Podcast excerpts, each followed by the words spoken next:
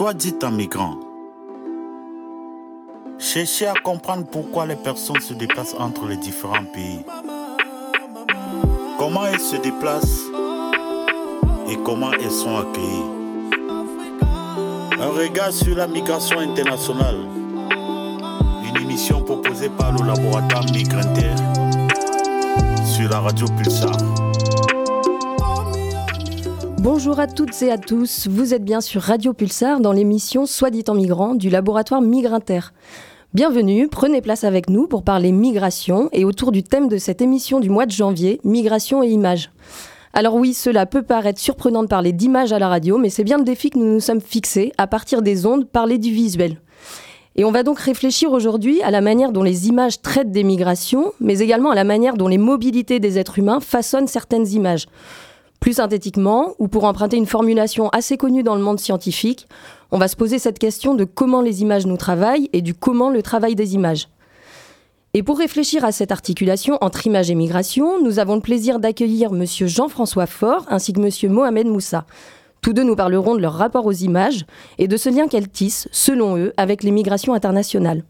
On abordera la manière dont les images sont produites, sont mises en scène et leurs effets sur les représentations, mais aussi les interactions entre les individus. Puis, dans la chronique Blabla, c'est Raphaël Chevalier qui nous donnera son regard sur une représentation un peu erronée et peut-être trop masculinisée des migrations. S'en suivra la présentation du travail de recherche de Lucie Massé dans la chronique Je cherche, un travail d'étude qui s'intéresse aux représentations médiatiques des descendants d'immigrés en banlieue populaire. Et enfin, un petit tour d'horizon des sorties culturelles à venir autour des migrations, présenté par Julie Nave. On remercie chaleureusement Sidney Furshin et Yann Sureau qui assurent la technique et permettent ainsi le bon déroulé de l'émission. Un merci également à Marine Vallée qui coanime l'émission avec moi, ainsi qu'à Amandine Bisson qui en assurera la promotion sur les réseaux sociaux.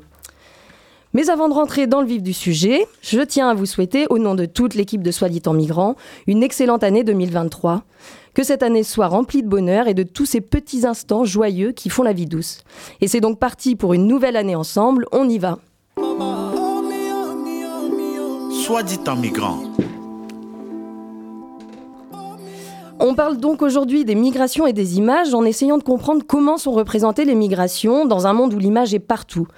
Mettre en image les migrations peut prendre de nombreuses formes, que l'on traite des images médiatiques, des images artistiques, entendez photographie, dessins, films ou encore représentation artistique d'un objet symbolique, que l'on parle d'images produites par des personnes en situation de migration ou par des individus témoins de ces expériences migratoires ou encore par des chercheurs sur le sujet, ou encore que l'on parle d'images utilisées à des fins politiques dans une volonté de partage d'expériences ou de transmission des savoirs. Il semblerait qu'il y ait autant d'images que de manières de s'en saisir, autant d'usages que de formats des images des migrations. Alors quelles sont ces différentes formes, ou du moins quelle en est la visée, quelle est la portée? Pourquoi mettre en image les migrations internationales? Comment est-ce fait? Qu'est-ce que cela apporte, entre guillemets? Et peut-être même pouvons-nous poser la question des avantages de cette mise en image, mais aussi de ses limites. C'est à toutes ces interrogations que nous allons réfléchir aujourd'hui et dans cette première partie de l'émission avec monsieur Jean-François Faure. Jean-François, bonjour. Bonjour aussi. Jean-François Faure, vous êtes originaire de Poitiers. Vous avez une formation professionnelle d'infirmier psychiatre et votre sensibilité vous a conduit à devenir photographe. Votre travail et votre approche photographique, profondément humaniste, nous emmènent tant sur les pistes maliennes que dans des contrées sud-américaines ou encore plus proche, au sein des murs du Secours populaire de Poitiers. Vous avez mené de nombreux projets photographiques et parmi eux, quelques projets photos sur le thème des migrations, notamment dans un camp de migrants Rohingya au Bangladesh, mais aussi autour d'une série de portraits avec des personnes migrantes du territoire poitevin. Première question, Jean-François. Pour revenir sur ces deux derniers projets, qu'est-ce qui vous a motivé Donnez l'envie de capter par votre appareil les migrations et ceux qui les vivent. Alors c'est assez compliqué de répondre à tout ça en quelques mots.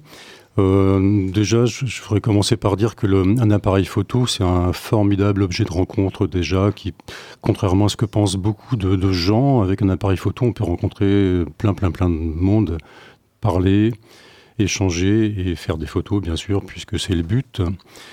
Mais qu'est-ce qui m'a motivé vraiment C'est aussi des, histoires de rencontres à chaque fois. Le Bangladesh, j'y vais de temps en temps, j'y connais des gens, des associations, dont une association qui prenait en charge ces Rohingyas dans les camps, par exemple.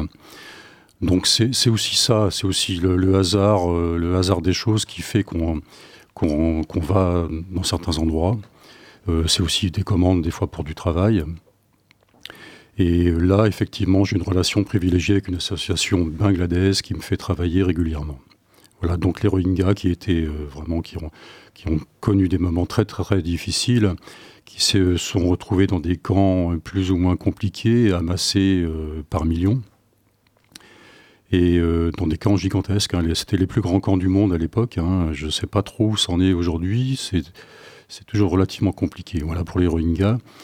Euh, pour les, migrants, en fait, euh, moi, c'est la littérature un petit peu de mon enfance qui m'a emmené au voyage, les voyages qui m'ont emmené à la photographie. Et, et tous ces migrants qui sont ici, tous ces, toutes ces personnes migrantes qui arrivent ici, c'était pour moi aussi l'occasion de voyager en restant sur place. Voilà de rencontrer ces personnes, d'essayer de, de, récupérer un petit peu de leur histoire, d'échanger avec eux. Euh, c'est déjà peut-être assez long comme ça. c'est une très bonne introduction, merci beaucoup, je prends la hmm. suite. Comment est-ce que vous, vous appréhendez votre travail photographique? Alors peut-être d'une manière un peu générale, mais dans le sens où aussi, qu'est-ce que vous cherchez à montrer? Qu'est-ce que vous cherchez à donner à voir? Parce que c'est ça la photographie, c'est donner à voir hmm. quelque chose. Et comment cela a pris forme, du coup peut-être plus concrètement, avec ces approches des migrations oui. Alors, pour, euh, oui, par exemple, les migrants euh, donc à Poitiers, là, cette série de, de photographies, c'était surtout euh, donner des visages à ces personnes dont on parle comme ça de façon abstraite souvent, et puis leur restituer un petit peu de, de dignité. Voilà. C'est à peu près les deux choses essentielles. Il y en aura beaucoup d'autres aussi certainement, mais c'était peut-être euh, ça l'essentiel pour moi, oui ce que l'on voit dans, dans votre, euh, dans, dans, vos travaux. Je trouve vos photos, elles reflètent aussi, euh, comme on disait, quelque chose de profondément humaniste, dans le sens où c'est clairement centré sur les individus. Il y a des photographies qui, qui sont plus évocatrices aussi. Là, vous êtes clairement centré sur le sujet, avec euh, en même temps pas tant d'apparat non plus mm. autour. Il y a, il y a, on a l'impression, bon, forcément, il y a une mise en scène quand on prend des mm. photographies, mais on a l'impression qu'on essaye de, de, traduire quelque chose de très réel, de très ordinaire. Et est-ce que cette démarche elle est complexe à mettre en place avec euh, des personnes migrantes qui, de fait, ont un bagage peut-être euh, assez complexe à, transmettre par l'image. Oui, alors je, voulais quelque chose, je voulais quelque chose de, frontal, de direct, de les yeux dans les yeux, en gros. Hein. Et euh, c'était la façon la plus simple de, de montrer ces personnes de façon très très très directe, effectivement, sans, sans chichi, sans, sans apparat, sans, sans décorum, dans l'endroit où il vivait pour la plupart, où il vivait, où il se trouvait à ce moment-là, hébergé ou euh, pas hébergé du tout pour certains. Hein. Et euh, voilà, de façon frontale, directe, euh, voilà, le plus simplement possible, sans mise en scène véritable. Oui. Hum. Bah, du coup, vous avez en partie répondu à la question suivante, mais qui demande un peu simplement et naïvement est-ce que c'est dur de photographier des migrations Dans le sens où, quand on parle de personnes migrantes, on parle d'expériences singulières, de déplacements, de rencontres ou d'éloignements, mais on parle aussi de mouvements. Or, la photo, c'est quand même figer le mouvement. Et du coup, comment est-ce qu'on arrive à, figer le mouvement tout en en rendant compte? Est-ce que, enfin voilà, il y a une complexité dans ce travail-là? Alors là, il y avait un lien aussi entre l'image et le texte. J'avais recueilli donc des, histoires de, vie, de parcours. Et peut-être que le mouvement était plus dans les textes que dans les images, en fait. Là. Après, je pense que le regard de toutes ces personnes aussi avait son importance. Euh, me restituait une partie de leur vie. Euh, mais c'est vrai qu'il y avait ce, rapport entre l'écrit et l'image qui était pour moi important dans ce travail-là.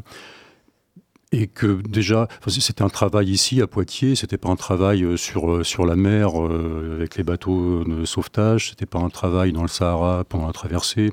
Voilà, c'était vraiment quelque chose ici où ils arrivaient, des fois plus ou moins, plus ou moins reçus, plus ou moins accueillis, plus ou moins perdus. Euh, voilà, certains étaient arrivés. Et je voulais pas faire que des choses dramatiques non plus. Il y, avait aussi des gens qui sont arrivés parce qu'ils ont fait les choix de venir vivre en France pour retrouver quelqu'un. Euh, ils ont pris l'avion. Enfin voilà, c'est l'histoire de migration, de déplacement, comme euh, les hommes et les femmes se sont toujours déplacés sur la planète. Depuis que, que l'homme sait marcher à peu près. À peu oui, près de... c'est bien de le rappeler que ce n'est pas forcément des migrations contraintes ou clandestinisées, mais qu'il y a toute forme de mobilité. Mais du coup, alors euh, bonne transition aussi, merci. Mais ça aurait pu constituer un, défi de photographier les migrations, tant les images sur ce phénomène ont été nombreuses, elles, elles abreuvent nos médias.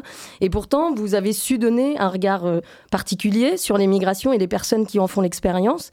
Ce qui est d'autant plus riche, je, trouve, à mon sens, c'est que d'une part, vous documentez une migration contrainte, subie et des situations d'attente dans un contexte de répression autour du projet des Rohingyas au Bangladesh. Et d'autre part, vous nous livrez des récits et portraits de personnes migrantes qui résident actuellement sur Poitiers en mêlant des images du quotidien et des écrits sur les raisons du départ. On voit ici donc que par vos travaux, dans ces deux projets, on voit que pour évoquer le même phénomène, celui de la migration, les manières de le représenter peuvent être assez différentes, bien qu'étroitement liées par votre, votre dynamique, votre regard centré sur les individus et ce que vous captez au filtre de votre objectif. Mais est-ce que vous pouvez nous en dire plus peut-être sur la subtilité de ces approches et sur ce, ce défi, peut-être comment on se ressaisit d'un sujet comme les migrations alors que voilà, bah, nos, médias, des tas d'artistes se sont emparés de, de ce thème-là? Alors effectivement, je m'étais posé longuement la question. C'est quelque chose, c'est un travail qui me tenait à cœur, que j'avais envie de réaliser depuis déjà quelques temps. Et j'avais envisagé plusieurs approches possibles. Et puis je me suis dit que celle-ci était à la fois peut-être la, plus simple, la plus sobre, euh, et puis celle qui pouvait aussi, euh, et aussi une façon peut-être un peu différente de, montrer les choses. voilà, c'est cet ensemble de choses qui m'ont fait choisir cette façon de travailler. Et puis, euh, c'est vrai que ce qui me plaisait dans, cette, dans cette, affaire, si je puis dire, c'était vraiment la rencontre des gens. La rencontre des gens, euh, des rencontres exceptionnelles euh, qui, qui, me font grandir, hein, qui font forcément grandir. Et c'était surtout ça, de le faire le plus simplement possible. Très bien, ce qu'on voit, ce que traduisent mm. vraiment vos, images. La, magie, entre guillemets, des images, c'est de représenter, c'est de donner à voir, on l'a dit, et à penser, mais également de convoquer les imaginaires. Il y a toutes ces images mentales aussi.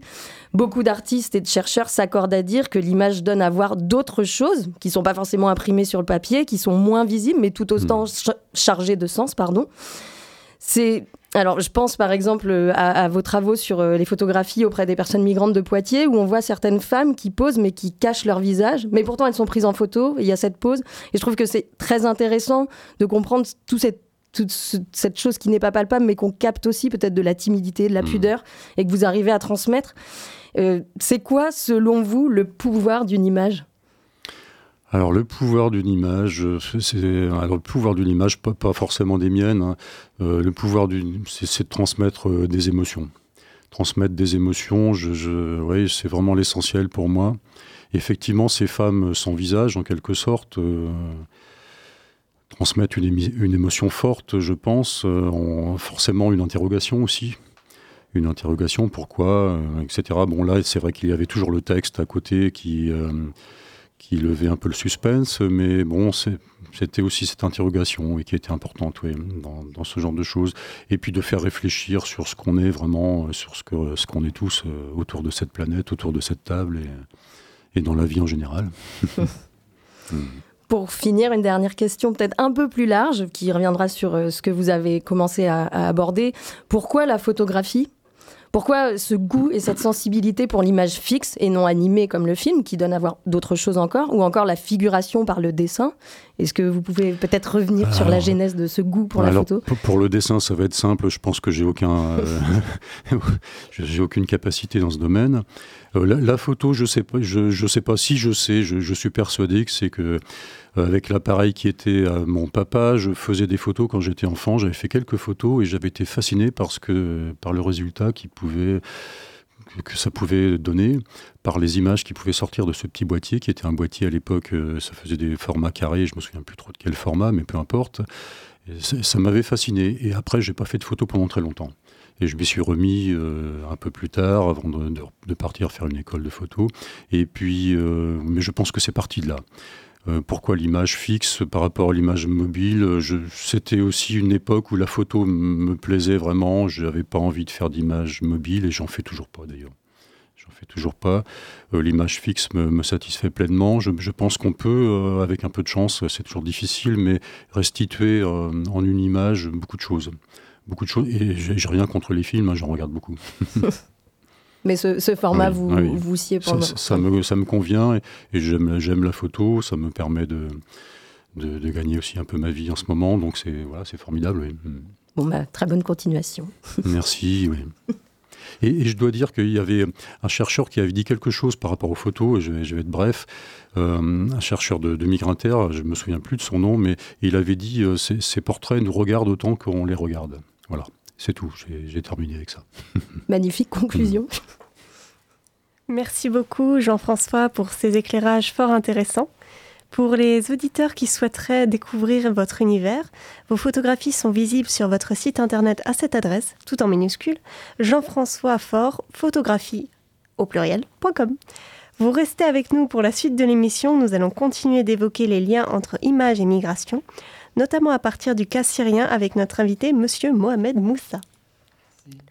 Mais avant cela, on marque une petite pause musicale avec ce titre, et je vous prie de m'excuser l'accent, Anna Mash U Yaman du groupe Awa. Awa est un trio de sœurs yéménites israéliennes qui chantent dans le dialecte arabe yéménite tout en mélangeant la musique de danse électronique, les rythmes hip-hop avec des mélodies folkloriques et originales. Leur chanson Anna Mash U Ay Yaman parle des luttes des juifs yéménites qui immigré en Israël et ont été placés dans des camps de réfugiés. Anamash U al Yaman signifie Ici ce n'est pas le Yémen. Et les paroles reflètent cette expérience d'immigrés. On écoute tout de suite.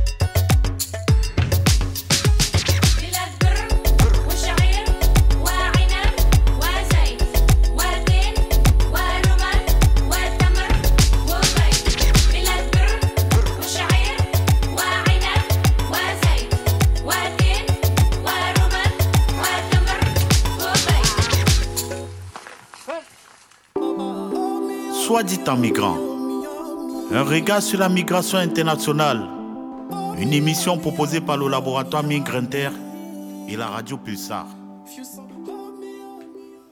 Bienvenue à toutes et à tous si vous nous retrouvez. Vous êtes sur Radio Pulsar pour l'émission de Soit dit en migrant et on parle aujourd'hui des migrations au travers des images qu'elles suscitent et qu'elles font naître en tentant de comprendre comment ces images, en, en effet miroir, reflètent les migrations internationales dans leur diversité. Et pour continuer la réflexion, j'ai le plaisir d'accueillir Mohamed Moussa. Bonjour. Bonjour. Mohamed, vous êtes né au nord-est de Damas, en Syrie, et vous aimez emprunter avec malice cette expression de Georges Charbonnier, le fondateur du Toit du Monde, pour dire que vous êtes un Poitevin importé. Exactement, oui. En effet, vous résidez sur Poitiers depuis une trentaine d'années, mais vous gardez un lien étroit avec votre pays d'origine, notamment au travers de l'association pour la paix en Syrie, dont vous êtes le fondateur. C'est en 2013 que vous avez créé cette association dont le but est de sensibiliser chacun de nous au conflit qui frappait, et malheureusement frappe encore à ce jour, la Syrie, mais également dans une volonté d'aide aux personnes syriennes dans leur démarche administrative. Le travail de sensibilisation que vous avez fait ces dernières années s'est réalisé, entre autres, par des expositions de dessins et de caricatures d'artistes syriens. Vous avez également effectué un travail d'archivage de publications d'activistes et militants avec l'idée de garder une trace de ces mobilisations.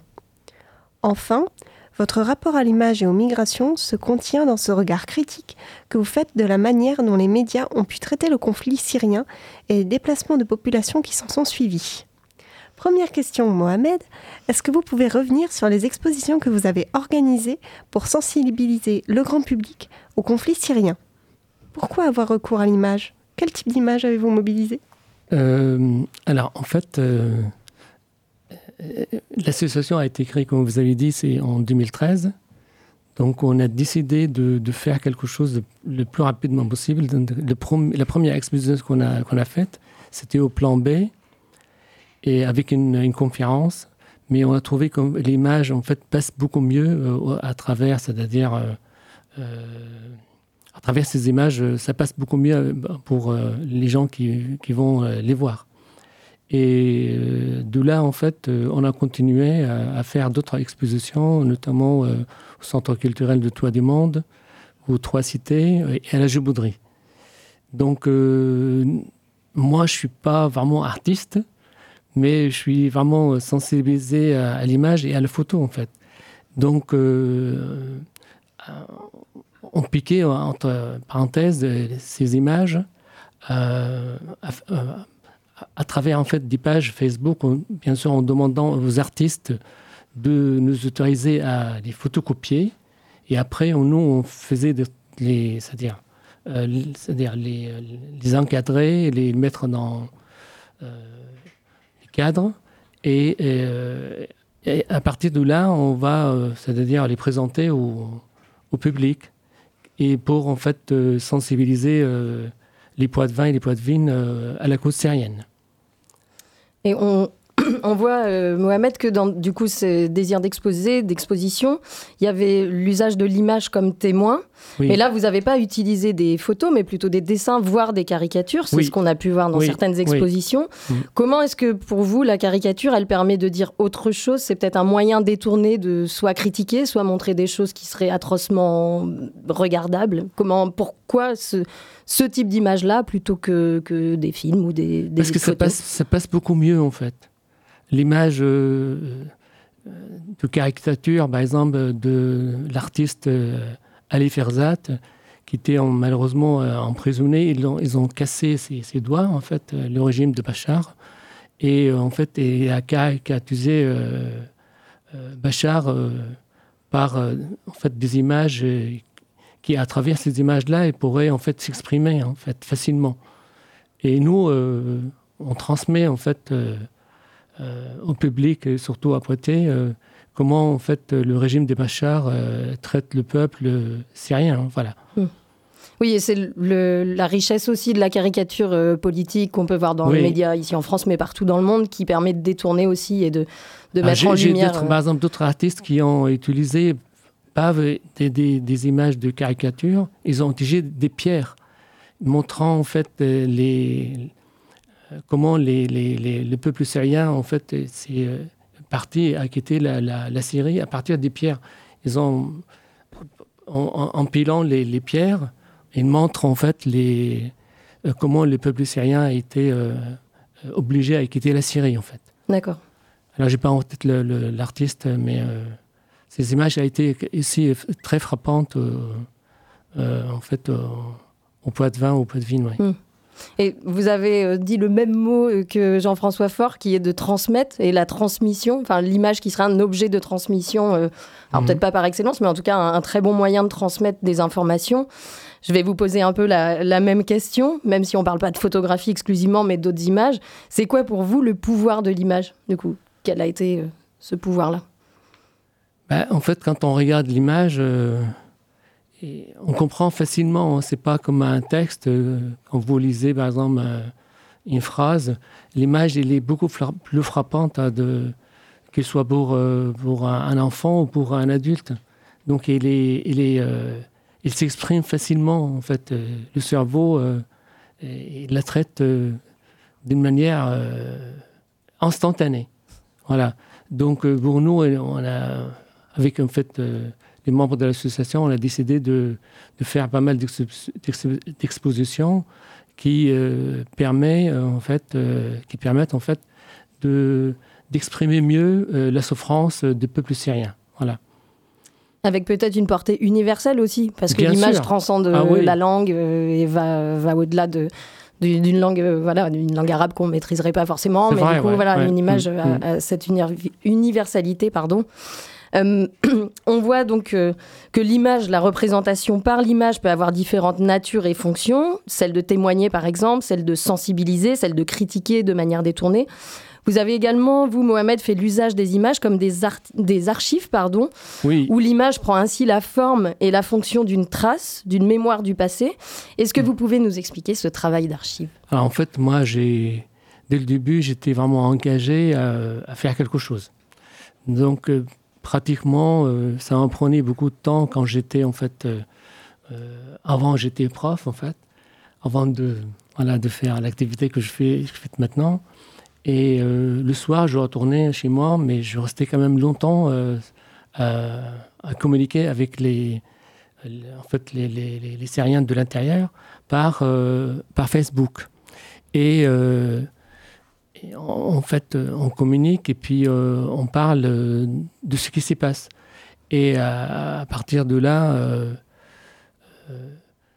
nous avons dit que nous devons faire quelque chose. Et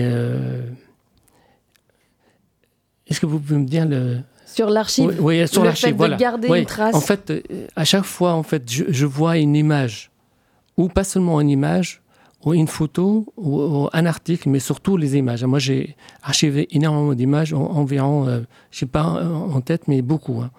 Entre 15 000 et 20 000 images. Et à chaque fois, en fait, je fais un commentaire avec la date pour qu'on puisse plus tard, en fait, euh, les générations futures, dans quelques années, je sais pas, dans 50 ans, en fait, euh, ils voient ce qui s'est passé en, Syrie. C'était, en fait, c'est ça, c'était mon, but, en fait. C'était personnel. Hein. Voilà, euh, j'ai gardé ça en fait euh, sur un disque dur, euh, voilà, pour que plus tard disent voilà il y a quelqu'un qui a fait ça aussi. un, parfait travail d'historien. On rêverait tous, je pense, dans nos recherches respectives, d'avoir quelqu'un qui a tous ces précieux documents et qui pourrait documenter ce qu'on interroge pour revenir au conflit syrien, il a fait l'objet de multitudes d'images qui ont été créées, traitées, relayées dans les médias par les artistes, par des militants. Qu'est-ce que vous, Mohamed, en tant que Syrien, vous avez pensé et vous pensez à présent de cette mise en image du conflit et de ce qui se passe en Syrie? Est-ce qu'on reflète la réalité par l'image? Et si on la reflète pas, pourquoi? Euh, c'est, une, Vous avez question, une question euh, assez euh, importante, mais euh, l'image quand même joue un rôle important hein. dans, en fait, dans, dans nous, dans ce qu'on doit s'exprimer, ce qu'on doit dire, mais en ce qui concerne le, le conflit syrien, vous savez, je pense que le réseau soit que ce soit Facebook ou YouTube, mais c'était surtout Facebook et YouTube qui étaient en fait le, seul moyen de dire ce qui se passe là-bas. Et à partir de là, en fait, beaucoup d'activistes ont commencé à, envoyer soit des, images, soit des vidéos. Et nous aussi, on, fait relayer, euh, comme vous savez que c'est un réseau, donc on relaye à, un autre activiste et l'autre activiste. Donc ça fait euh, en fait euh, une tache d'huile ou voilà qui, qui, qui, est relayée dans, dans, le monde entier. Et ça, ça, nous a permis de, de, de, voir ce qui se passe, surtout en Syrie. Et sans les images, pour vous dire, par exemple, en 1982, le père de Bachar al-Assad a fait euh, la, même chose, c'est-à-dire en bombardant euh, une ville entière, mais personne ne savait qu'il y avait euh, en fait ce, crime abominable qui en fait fait par son père. Mais maintenant, on a le, ce qu'on appelle le la communication la plus facile du, monde, surtout le réseau Internet et, YouTube. Et à partir de là, on, donne plus la possibilité de voir ce qui se passe euh, euh, en Syrie. Alors, je reviens aussi, parce que je n'ai pas peut-être parlé, c'est-à-dire répondre à votre question. L'image en France, elle est traitée différemment selon euh, le climat social, selon l'environnement. Là, il y a quelque chose qui est frappant. Par exemple, en 2015, euh, l'image de cet enfant syrien qui était sur la plage et qui a en fait ému le monde entier, mais pas seulement la France, a, fait, a donné en fait une sorte d'empathie, de ressentiment dans le bon sens, en fait d'être avec le peuple syrien. Alors, euh, notamment, euh, si on peut citer par exemple la, Angela Merkel, qui a en fait euh, donné le départ d'ouvrir la porte de l'Europe, puis tout le monde a suivi, voilà. Qui était, on peut dire que c'est une bonne chose pour le peuple syrien qui, mm. malheureusement, qui, sont, qui ont quitté, malgré eux, la Syrie, voilà. Pour oui, pour mm. les populations en, exil. Mais du coup, oui, c'est intéressant de voir comme l'image euh, est un outil qui peut être positif dans le sens où là, quand vous parlez des militants, des activistes qui relaient des informations auxquelles on n'aurait pas accès et qui du coup maintenant, grâce euh, à vos téléphones, aux réseaux sociaux, aux images qui circulent, bah, du coup permettent de, de, mobiliser des personnes. Donc ça peut être, euh, oui, des images qui servent une cause, mais il y a aussi parfois le pendant au contraire, un peu négatif de l'image qui peut être utilisé, on le verra peut-être un peu avec euh, les chroniques suivantes, mais un peu, notamment quand on parle de migration de manière plus générale, hein, pas que le cas syrien, mais aussi de, de ces images qui peuvent être un peu arrangées, détournées pour euh, servir un propos qui serait pas forcément euh, favorable aux personnes en situation de migration. Il y a eu peut-être un peu ce cas, je ne sais pas quel regard vous avez sur le, le conflit syrien, où au début il y a eu voilà toute, toute toute cette empathie, comme vous dites. Et mm. puis après, il y a eu aussi, euh, bah, on a montré un autre visage avec euh, peut-être des personnes migrantes qui, soi-disant, arriveraient euh, trop nombreuses et, un traitement de l'image qui a mm. desservi aussi cette, cause. Il y, a une date importante en France, c'est en fait les attentats qui, s'étaient malheureusement produits en, ici et qui a en fait a donné euh, par la suite une, mauvaise image pour les migrés, notamment les migrés euh, musulmans. Pas seulement les Syriens, mais tous les migrés, qu'ils soient euh, arabes ou africains. Et en fait, les, les, médias français commençaient en fait, pas à oublier, mais de mettre de côté surtout le, ce qui se passe par exemple en Syrie ou ailleurs, hein, en Libye aussi. ça, c'est en fait pourquoi En fait, parce qu'on tire. Euh, en fait, euh, on donne un ressentiment euh, négatif dans ce, dans ce sens, là, de dire voilà, les, les, les, les, immigrés vont nous envahir, ils vont manger nos pains, puis et là, ils tirent en fait un certain, certain en fait, groupe de population, si vous voulez, vers ce ce, mauvais côté pour dire qu'on euh, ne vaut pas d'émigrer en France. Voilà. Oui. Et ça, malheureusement, c'est un des pouvoirs de l'image aussi, c'est que ça peut servir à de belles choses, mais mais de moins bonnes. Mais on va essayer de rester sur une touche euh, positive et se dire que la photographie, c'est aussi toucher à notre sensibilité, dans le sens de notre, notre signification, le sens qu'on lui accorde, mais à nos émotions aussi. Euh, et on va décortiquer un petit peu et déconstruire ces préjugés avec Lucie et Raphaël dans quelques instants. Merci beaucoup, euh, Mohamed, pour toutes ces analyses et, mmh. ce lien que vous, vous analysez entre images et migration au travers de ce qui se passe en Syrie. Vous restez avec nous pour la suite de l'émission où on déconstruira des idées reçues sur l'immigration dans la rubrique, pardon, Blabla avec Raphaël. Puis on fera un focus sur la recherche en cours menée par Lucie Massé sur les représentations médiatiques des enfants immigrés. Juste avant cela, un détour musical avec le titre Ouwa de la chanteuse Pongo. Pongo est une chanteuse d'origine angolaise qui a immigré au Portugal avec sa famille pour fuir la guerre civile la chanson Ouwa rend hommage à ses racines africaines. Le titre de la chanson évoque le cri des enfants en Angola lorsqu'ils jouent au ballon dans les rues. Découvrez et surtout profitez.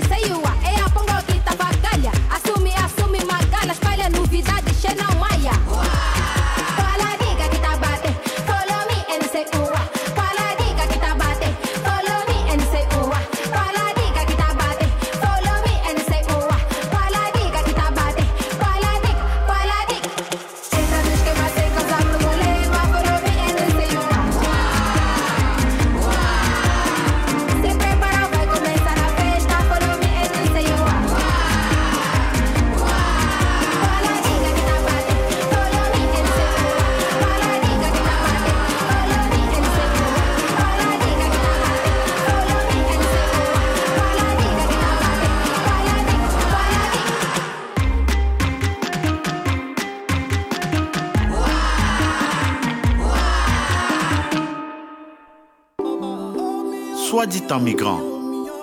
Un regard sur la migration internationale. Une émission proposée par le laboratoire Migrinter et la radio Pulsar. Deuxième partie de l'émission Soit dit en migrant sur Radio Pulsar. On parle aujourd'hui de migration et d'image et on va tout de suite faire une mise au point sur des discours circulant dans la sphère politique et des images ou imaginaires que ces discours véhiculent. Raphaël, je te laisse la parole. Bonjour à tous, merci de m'accueillir dans cette émission. Je vais tenter de déconstruire les discours politiques et médiatiques affirmant que la très grande majorité des migrants sont des hommes. Marine Le Pen, actuellement présidente du groupe Rassemblement national à l'Assemblée nationale, a assuré à plusieurs reprises que les personnes traversant la Méditerranée pour rejoindre l'Europe étaient presque exclusivement des hommes cherchant une vie meilleure. Par exemple, lors d'un discours en septembre 2015, elle avait déclaré, je cite, J'en veux pour preuve les images que je vois à la télévision. Moi, j'ai vu les images des clandestins qui descendaient, qui étaient emmenés en Allemagne, de la Hongrie, etc. Eh bien, sur l'ensemble de ces, images, il y a 99% d'hommes, déclare-t-elle.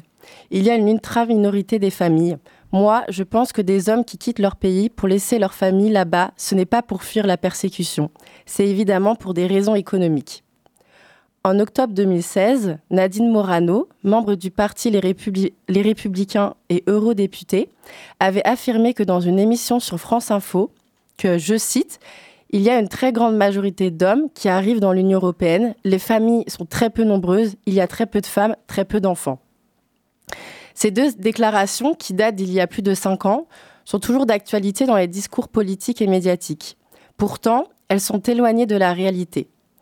En effet, en 2015, d'après les chiffres du Haut Commissariat aux réfugiés, les hommes représentent 69% des entrées de migrants en Europe par la Méditerranée, les femmes 13% et les enfants 18%. Il s'agit donc bien d'une majorité, mais pas d'une très grande majorité. Aussi, si l'on prend en compte la seule situation des réfugiés syriens au Proche-Orient, le constat est tout autre.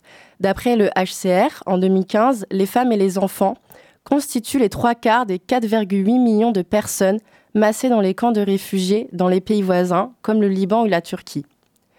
De plus, la même année, parmi les demandeurs d'asile en France, près de deux tiers ont concerné des hommes mais la répartition homme-femme chez les demandeurs d'asile varie beaucoup en fonction des pays d'origine. Les Soudanais et les Syriens représentent les deux premières nationalités de demande d'asile en 2015. Parmi les Soudanais, l'OFPRA a compté seulement 3% de femmes, mais la part des femmes monte à 42% chez les candidats à l'asile syrien. Qu'en est-il des chiffres aujourd'hui, cinq ans après ces déclarations? Selon le HCR, en 2021, parmi les personnes traversant la Méditerranée pour atteindre l'Europe, 72% étaient des hommes, 20% des enfants et 8% des femmes. En 2020, sur les 280 millions de personnes déplacées au-delà des frontières dans le monde, 48% étaient des femmes. Les femmes migrantes sont majoritaires en Afrique centrale et en Afrique de l'Ouest, 54%. En Europe, on estime qu'elles représentent 44% des migrants. De plus, en 2021, selon le HCR, presque la moitié des personnes réfugiées dans le monde étaient des enfants. On compte ensuite 26% d'hommes et 23% de femmes. La question des migrations féminines a été pendant longtemps une réalité peu connue en France, comme dans la plupart des pays occidentaux. L'image de l'homme seul, migrant, pour, des raisons économiques ou politiques, est restée prégnante dans les représentations de l'immigration, et elle a fait jusqu'il y a peu de temps encore de la migration féminine un phénomène marginal ou de second rang. Dans le champ scientifique, jusque dans les années 70, la migration était abordée uniquement sous l'angle de l'homme, faisant de ce dernier le référent universel. La femme était, entre parenthèses, mise de côté dans les recherches scientifiques sur les migrations. Pourtant, historiquement, les femmes ont toujours émigré. La migration féminine est numériquement importante dans les, années 60 et même depuis les années 1920, soit depuis un siècle. En 1960, 47% des migrants sont des femmes, contre 48% en 2021. Ce n'est donc pas un phénomène nouveau. Même si les femmes migrantes ne sont pas majoritaires globalement, elles le sont dans les pays développés. 52% en France par exemple. D'ailleurs, celles installées dans les pays développés sont de plus en plus diplômées. 38% d'entre elles ont un diplôme supérieur contre 35% des femmes françaises. Le chercheur Dumitru parle d'une féminisation de la migration hautement qualifiée. il est nécessaire de déconstruire les discours politiques et médiatiques qui sont hostiles aux migrations. Non, il n'y a pas que les hommes qui migrent, les femmes aussi, depuis longtemps et pour des raisons multiples. Merci de m'avoir écouté. Merci Raphaël, merci beaucoup pour ton analyse et pour cette mise au point bien nécessaire. On poursuit ces réflexions autour de la mise en image et des représentations des migrations avec le cas d'étude de Lucie qui va nous expliquer l'objectif de sa recherche en cours. Lucie, on t'écoute. Bonjour à tous, merci de m'accueillir dans cette émission pour parler de ma recherche. Donc je suis en master 2 migration internationale à l'université de Poitiers et depuis à peu près un an et demi, mon sujet de mémoire porte sur les représentations médiatiques des descendants d'immigrés en banlieue et surtout sur comment ces derniers y font face. Donc, comme je viens plus ou moins de l'expliquer, le cœur de ma recherche réside dans le fait que je m'intéresse aux moyens que ces descendants utilisent pour lutter pour une meilleure représentation, notamment en s'engageant sur la sphère digitale et en investissant plusieurs logiques médiatiques. J'ai étudié alors les paroles et discours émergents sur Internet, l'utilisation des réseaux sociaux par ces concernés pour créer leurs médias engagés, et je vais analyser leur engagement tout simplement.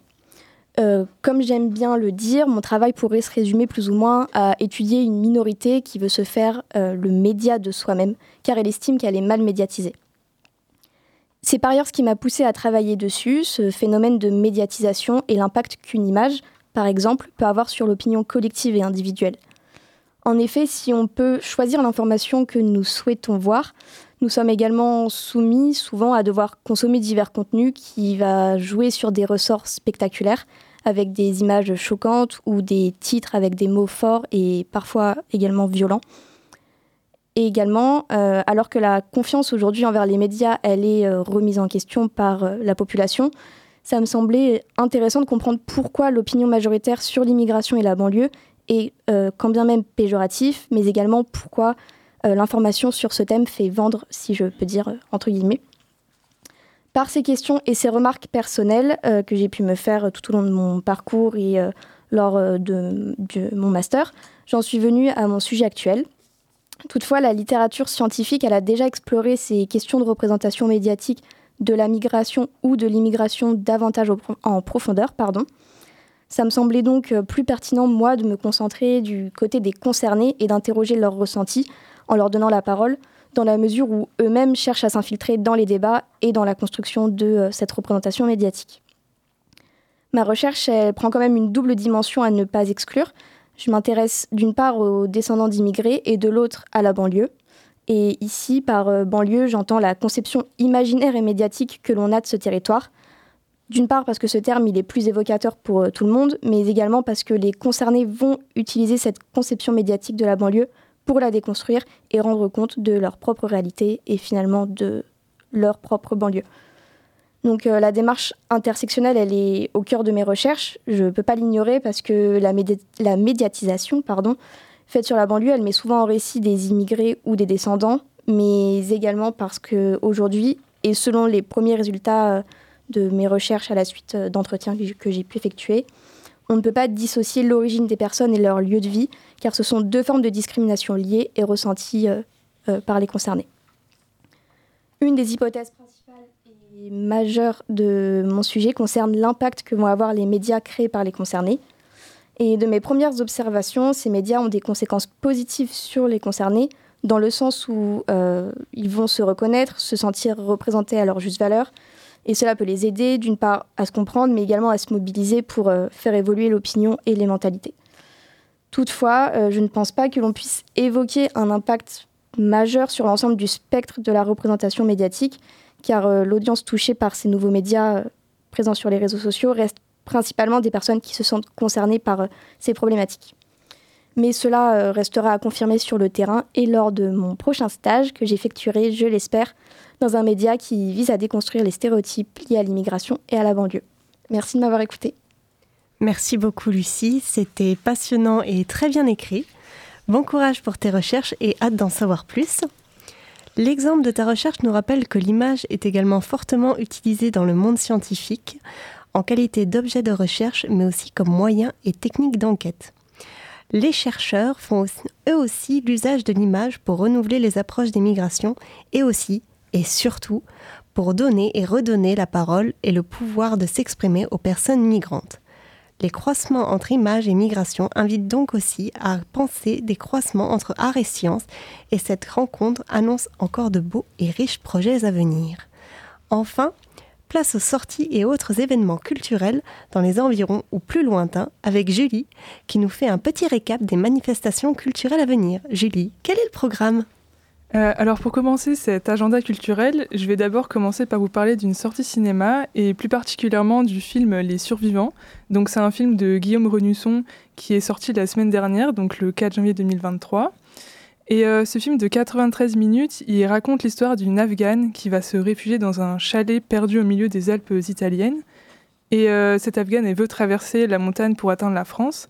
Et bah, c'est le propriétaire du chalet qui va finalement décider par qui va finalement décider de l'aider euh, parce qu'il fait face à sa détresse et aussi euh, à l'hostilité des hommes euh, quant à cette traversée. Ensuite, je vous conseille d'aller rencontrer Jean d'Amérique le samedi 21 janvier à 18h à la Maison de la Poésie à Poitiers, qui se trouve au 198 rue du Faubourg du Pont-Neuf. Jean d'Amérique est un poète, dramaturge et romancier haïtien qui vit entre Paris, Bruxelles et Port-au-Prince. Euh, il a écrit plusieurs recueils de poèmes, dont Petite fleur du ghetto. Il est décrit comme portant haut les couleurs de la nouvelle génération d'écrivains haïtiens.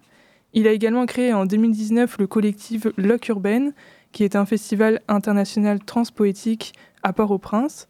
Donc si vous êtes intéressé par cette lecture-rencontre à Poitiers, avec le poète, euh, l'entrée est libre.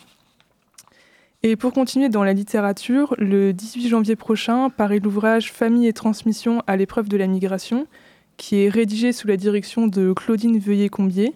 Et à travers cet essai, des chercheurs venus de plusieurs pays, donc euh, la, France, la Suisse, l'Italie, le Brésil, euh, Tunisie et, autres, euh, abordent notamment la question des raisons de migrer, la question des liens familiaux en migration, aussi du bouleversement des repères socioculturels, ainsi que de l'hospitalité, de la défaillance des institutions et de d'autres thèmes que vous pourrez découvrir en lisant cet essai.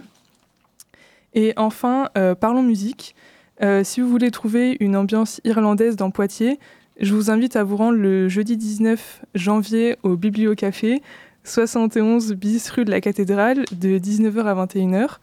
Donc vous pouvez y retrouver de la musique traditionnelle irlandaise avec euh, des, accordéons, flûtes, chants, etc. Et si vous n'êtes pas disponible ce jeudi, le rendez-vous se fait et se perpétue tous les troisièmes jeudis du mois. Donc voilà, ce sont mes petites recommandations euh, culturelles de ce mois-ci. Merci Julie, voilà de quoi profiter de ce début d'année et des activités proposées par le monde de la culture. Merci beaucoup. Et c'est à présent l'instant où notre émission touche à sa fin. Et oui, c'est triste, mais il est temps de se dire au revoir et rendez-vous le mois prochain. Un immense merci et chaleureux à nos invités, Monsieur Jean-François Faure et Monsieur Mohamed Moussa, pour avoir partagé ce moment avec nous et nous avoir éclairé sur les liens entre image et migration. Un grand, grand merci également à toute l'équipe sans qui cette émission n'aurait pu avoir lieu. Sidney Ferchin à la régie, Yann également, Lucie Massé et Raphaël Chevalier pour leur chronique, Julie Nave et son agenda culturel, ainsi que Marine Vallée qui m'a aidé à la co-animation, et Amandine Bisson qui fait le relais communication sur les réseaux. Si vous souhaitez réécouter cette émission ou bien les émissions précédentes, n'hésitez pas à aller faire un tour sur le site de Radio Pulsar, rubrique Soit dit en migrant, ou encore sur le site du laboratoire Migrinter de Poitiers podcast à réécouter et à consommer sans modération. D'ici la prochaine, on vous embrasse et on vous souhaite le meilleur. Et juste avant de se quitter, un petit peu de musique avec le groupe de rock colombien Aterciopelados. Leur chanson Bandera est un commentaire provocateur sur la situation difficile de l'immigré. Elle s'élève contre les politiques d'immigration strictes rendant difficile les déplacements des gens originaires d'un pays du Sud comme la Colombie. Bonne écoute et à très bientôt sur Pulsar.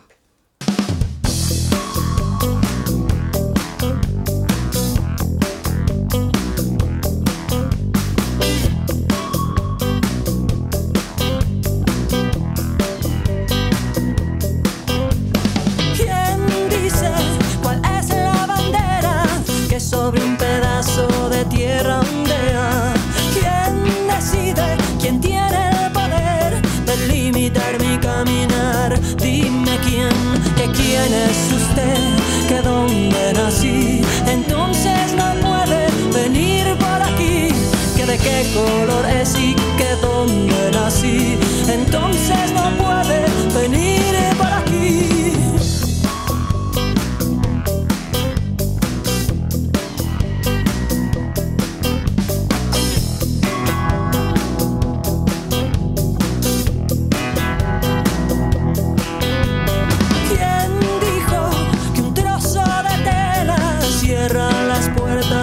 Puertas y las fronteras? ser mundista ni empaco mis maletas. Que quién es usted, que dónde nací, entonces no puede venir por aquí. Que de qué color es y que dónde nací, entonces no puede venir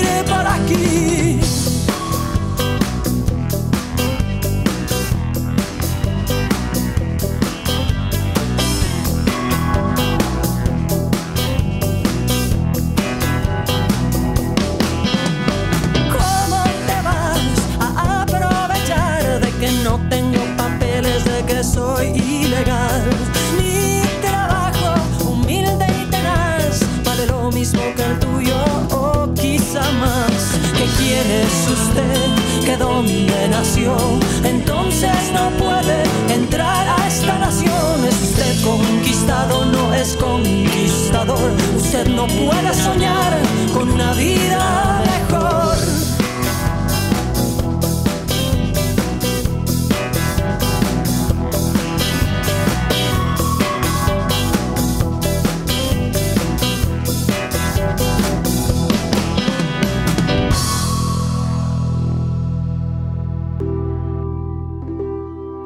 Soit dit un migrant. Cherchez à comprendre pourquoi les personnes se déplacent entre les différents pays. Comment elles se déplacent et comment elles sont accueillies. Un regard sur la migration internationale. Une émission proposée par le laboratoire Migrantaire sur la radio Pulsar.